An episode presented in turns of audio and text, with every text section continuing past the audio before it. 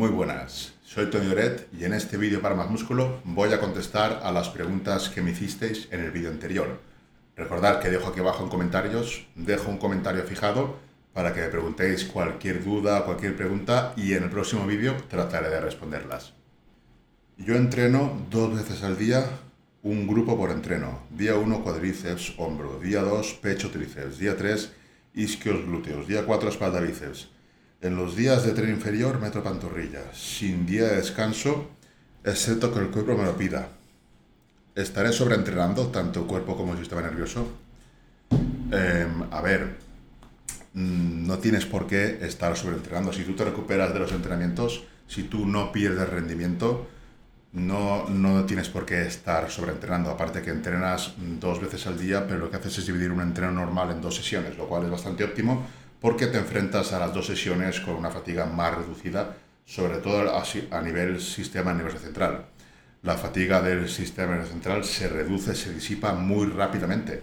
Tú, por ejemplo, haces una serie y después de esa serie, mm, con solo descansar tres minutos o, cuatro, ya estás bastante recuperado para afrontar la serie con, con bastante, bastante recuperación de fatiga y por lo tanto mm, para hacer bastante rendimiento en la siguiente serie.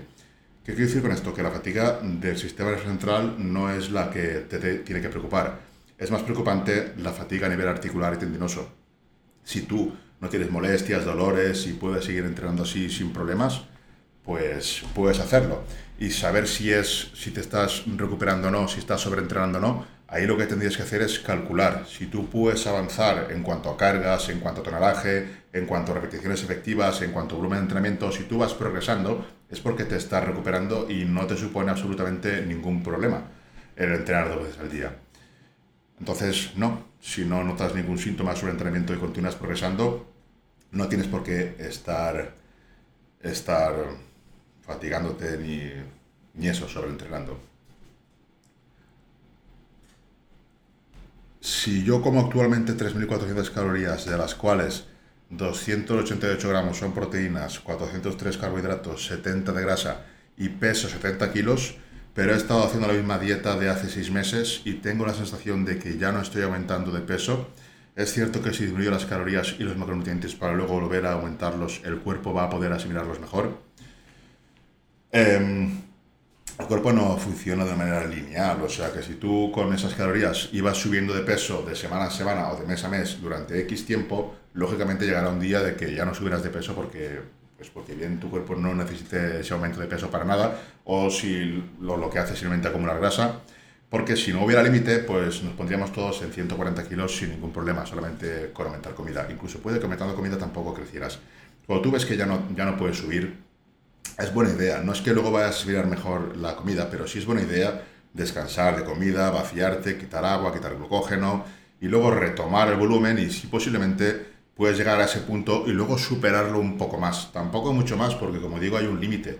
Hay un límite del que no vas a poder pasar o por lo menos mm, no en esa vez. A base de hacer mm, volumen, definición, volumen, pues es posible que vayas poco a poco pasando ese límite. Pero cuando llegas a, a un sitio en el que ya no puedes superarlo, tienes dos opciones, o aumentas las calorías y en vez de 3.400 metes 4.000 calorías y ves qué pasa, ves si subes de músculo o si ya coges demasiada grasa, o bien haces un descanso en la dieta, o sea, un descanso en la dieta, haces un, un pequeño déficit en la dieta, bajar calorías, quitar un poco de grasa y luego volver a retomar las calorías a ver si así te superas.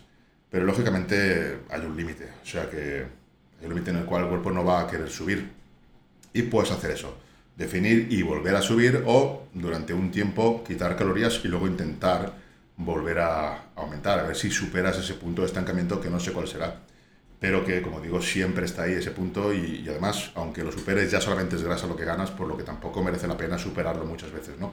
Cuando en el volumen ves que ya empiezas a ganar demasiada grasa, es mejor cortar el volumen y pasar a una etapa de definición manteniendo la máxima masa muscular posible y luego volver a otra etapa de volumen y superar ese punto en el que te quedaste en el volumen anterior. Es mejor hacerlo así desde mi punto de vista, que no continuar y llenarse en exceso de grasa. Muy buenas. ¿Qué sistema de entrenamiento recomendarías para un camarero? 10.000 pasos de media al día trabajando, pulsaciones 100 de media. Para un volumen en condiciones. Tengo 30 años y llevo un año y medio en volumen. Muchas gracias. Eh, pues a ver, pues cualquier sistema te podría valer, uno que te gustara. Aquí lo que hay que hacer es seguramente comer más. Y un año y medio en volumen es mucho tiempo. Probablemente estés en el punto que estaba el chico de la pregunta anterior, que es un punto en el que ya no subes. Si estás en ese punto, lo mejor es, desde ese punto de vista, bajar, hacer una definición en condiciones y luego volver a otra fase de volumen en la que seguramente con total seguridad ese punto lo vas a pasar sin, con mucho menos esfuerzo del que a lo mejor te estás suponiendo ahora. Sistemas de entrenamiento no hay ninguno que sea mágico, es una cuestión de, de principios de entrenamiento más que de sistemas. Y de recomendar, te recomendaría una de mis rutinas, que las tienes en tonoyere.club. Concretamente en tu caso, seguramente la de cuatro días, la rutina básica Toyo Style sería la que mejor te iría. Para la planificación de los entrenamientos me falta una última duda y esperaba que me la pudieras resolver. ¿Qué día hago pierna teniendo en cuenta que también entreno fútbol lunes, miércoles, viernes y sábados o domingos partido? Pues tú verás el día que mejor te vaya. Probablemente eh, en tu caso lo mejor sería la pierna repartirla en unas tres sesiones y, o dos sesiones como mínimo y no machacarla en exceso. O sea, yo por ejemplo, si fuera tú, seguramente entrenaría martes después del, del entreno del lunes, entrenaría pierna, y luego jueves después del entreno del, del miércoles.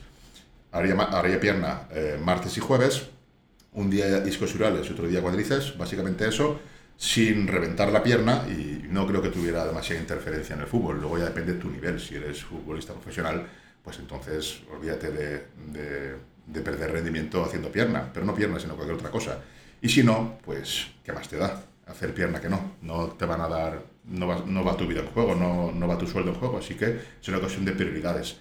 Si priorizas el fútbol, pues entonces haz menos pierna. Y si priorizas la masa muscular, la hipertrofia y la estética, pues entonces haz pierna. Al final el cuerpo se va a terminar acostumbrando, hagas lo que hagas. Y vas a poder recuperarte. Ahora, si quieres maximizar el rendimiento, o una cosa o la otra, siempre va a haber interferencia cuando las disciplinas son distintas, como es el caso. Felicitaciones por su programa, gracias. ¿Cuáles podrían ser los cuidados en la alimentación y el ejercicio después de una operación de hernia inguinal para no perder masa muscular? Pues bueno, pues ante todo moverse, ¿no?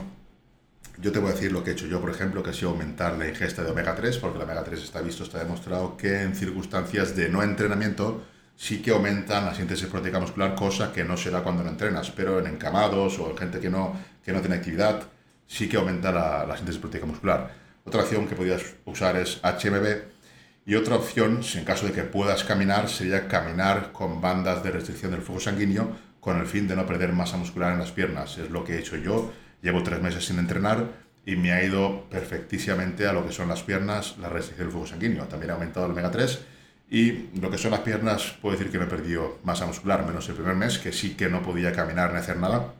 Ahí sí que perdí pero el resto de días no, o sea, el resto de meses no. Y eso es lo que he hecho yo. Y sobre todo en cuanto puedas entrenar, puedes hacer algo, pero los días que no, el tiempo que no puedas entrenar, si puedes caminar, bandas de reacción fuego sanguíneo, aumento de omega 3, y bueno, lo que pierdas tampoco va a ser demasiado, lo vas a poder recuperar fácilmente, o sea que tampoco amargarse demasiado por eso, que al final es lo de menos, tenemos para entrenar toda la vida, o sea que no hay ningún problema por tres meses, por dos meses, por un mes, no hay ningún problema, luego entrenamos y se va a recuperar fácil gracias a la memoria muscular, ¿no? ¿Qué tal, Tony? Saludos. Dos preguntas. ¿Cuánto cuesta tu asesoría en línea? ¿Preparas a mujeres también? No, no preparo mujeres. No preparo mujeres ni atletas que usen fármacos. Sí tengo, pero ya no tengo plazas. Solo preparo naturales.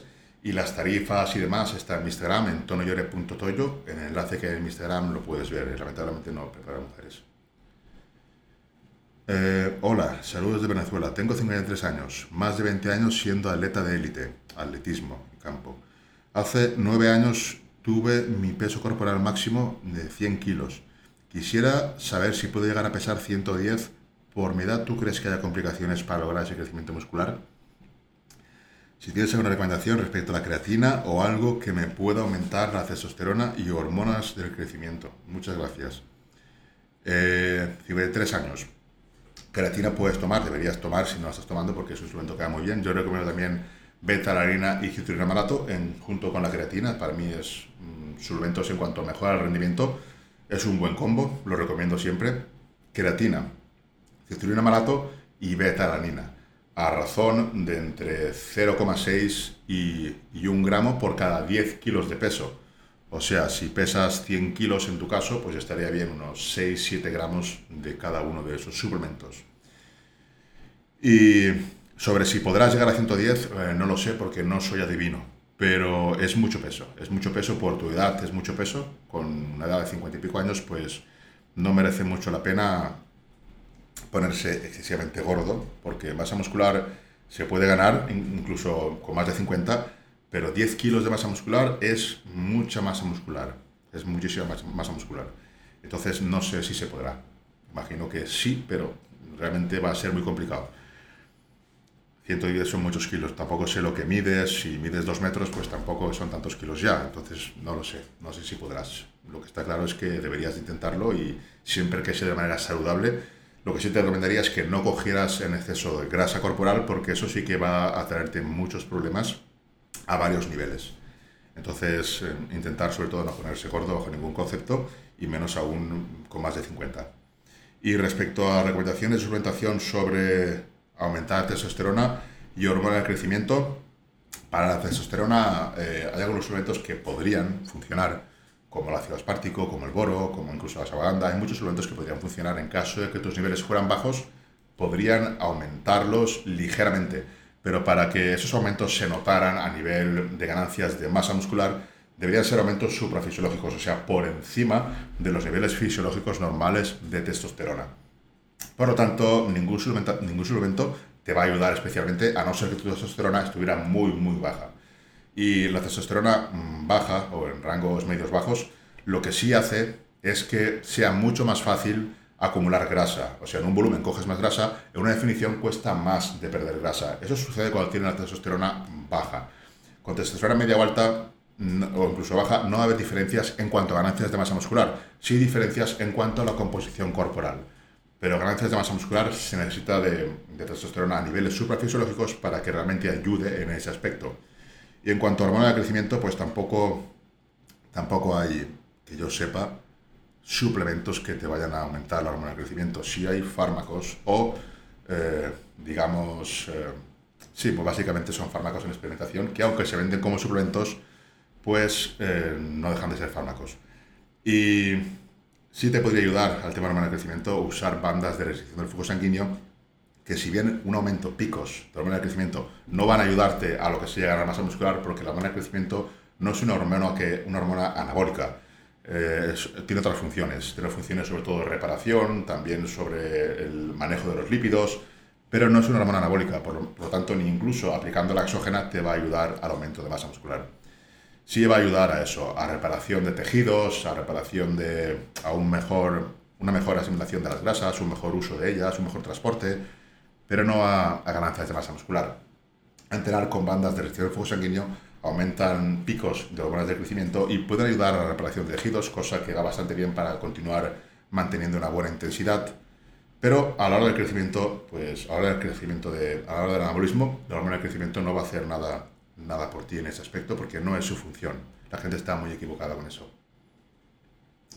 Buenos días, Tony. Mira, voy a entrenar con un reloj Garmin y me llamó la atención que midiendo mis pulsaciones determinó que después del entreno intenso de piernas, tres días con las piernas tocadas, mi consumo calórico era de unas 320 calorías. Ese mismo día salí a pasear durante una hora y determinó que el consumo calórico era de unas 350 calorías. Esto me dejó muy desconcertado. Realmente el consumo calórico en hipertrofia es tan bajo. Si no, ¿cómo se puede saber qué esfuerzo calórico se está produciendo? Sí, bueno, a ver, lo mismo que las pulseras no, no son exactas. Sí hacen aproximaciones bastante buenas. Y realmente sí, el consumo calórico durante el entrenamiento es, no es que sea demasiado elevado, a no ser que tu entrenamiento mantenga las pulsaciones a, más de 100, 120, que se puede perfectamente. En mis entrenamientos las mantengo a mucho más de 100, incluso una media de 120 y son entrenamientos de dos horas. Así que los míos sí que te puedo decir que gasto bastante más que 320 calorías. Pero eh, normalmente un entreno, aunque sea de piernas, ten en cuenta que estás mucho tiempo en descanso y tal, las pulsaciones bajas, o sea que un gasto así es normal, 320, 400, 450, depende de la pulserita que uses porque no todas te van a medir lo mismo, como digo.